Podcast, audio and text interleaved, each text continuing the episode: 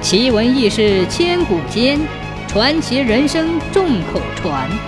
千古奇谈。传说在很久以前，在长白山下有一姓李的大户，每到放山的季节，都会雇佣一些伙计去山上采人参。在李家还有一个小猪官，自小无父无母，在李家打杂。这天，伙计们准备好吃穿用品，准备上山时，小猪官也央求着老东家带上自己。但是老东家却说他是个穷鬼，带上他不但采不到人参，还得搭上许多粮食，说啥也不带他去。小猪官急得直哭。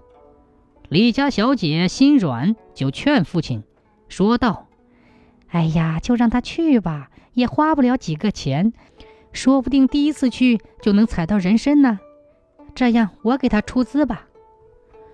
就这样，小猪官随着大伙上了山。不过说来也怪，一年过去了，大家都找到了参，下了山，只有他一人什么也没找到，只得把别人剩下的东西收拾收拾，一个人继续留在山上。第二年又到了放山的季节。别的伙计又上了山，还给他带来小姐给他资助的东西。万万没想到的是，第二年过去了，他还是一无所获。小猪官觉得下山也没有脸见小姐，于是继续留在山上。一转眼，第三年又放山了。这回伙计们给小猪官捎来口信，说让他今年必须下山，找不找得到那都无所谓了。小猪官十分感动，也十分愧疚。这一年便没日没夜地寻找起来，但是直到伙计们都下了山，他还是没有找到一颗人参，也没有脸下山，于是又留在了山上。这天，他在山上瞎转悠，突然刮起一阵旋风，只见旋风前头还有一位白衣老头在拼命地跑着。那旋风倒也奇怪。好像专追着白衣老头。小猪官是个热心肠的人，二话没说，挡在了老头前面，拿起随身携带的铲刀，狠狠地劈在旋风上，好像劈中了什么。只见那旋风里传来一阵嘶嘶的声音，就看见有血流了下来，旋风也突然消失不见了。小猪官回头一看，白衣老头也不知道去哪儿了。小猪官觉得很奇怪。这天晚上，他做了一个梦，梦见一个白发的老头笑眯眯地看着他，问他怎么一个人在这里，想要什么。小猪官一五一十地把自己的情况说了。老头于是笑着对他说：“哈哈哈，我是你白天救下的那个老头，其实我是人参精，那个旋风是一条长蛇。”他追我追了很久了，那天我实在是跑不动了，幸好被你救下了，不然我可能就被他一口吞下肚了。这一大一小两个人参，你可以选一个。小猪官毫不犹豫就拿了那个小的。老头摸了摸胡须，笑了笑，问：“你真的要选这个小的？”小猪官说：“帮您只是出于本分。”您现在送我这么贵重的东西，我也承受不起呀。老头听完笑了笑，就消失了。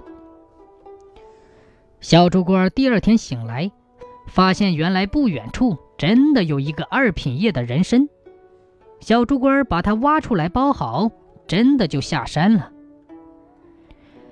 这天，李家来了一个收参的老客，正在收参。老东家看见小猪官回来。于是便问道：“嘿，给你资助了这么多年的粮食，是不是都打水漂了？你这个穷鬼，说你没有这个命，你还非得要去？”小猪官羞愧难当，于是想起了那个二品叶的人参，递给老东家。老东家见这么小的一颗人参，看都没看，就扔到了小猪官的身上，还嘲讽道：“嘿。”这么贵重的参，我可不敢要。小猪官觉得无地自容，这时收身的老客看到了这二品叶的小参，赶紧跑过去，拿起小参，越看越是心惊。他请老东家拿了一个大水缸，舀了一瓢水进去，然后将这一颗小参放进了水缸，就听到轰轰的山响，这颗参在水里翻滚，水缸里的水不断涨，不一会儿就漫出来了。老客赶紧拿起这颗参，激动地说：“啊，宝贝呀，宝贝呀，这是传说中的龙参呐，无价之宝啊！如果遇到大旱之年，这颗参的水可以浇灌良田万亩；如果是出征打仗，可以给千军万马饮水。”李东家听了，直吧唧嘴，想起刚才那样对小猪官儿，顿时老脸通红。恨不得找个地缝钻进去。不久后，老客带着小猪倌进京，将龙身献给了皇上。皇上大喜，封他做了五品逍遥员外郎。那老客也当了都统。小猪倌其实早喜欢上了李家小姐，刚回到李家就和小姐结了婚。老东家以前怎么看小猪官都像个穷鬼，怎么看怎么不顺眼。可现在却是越看越喜欢。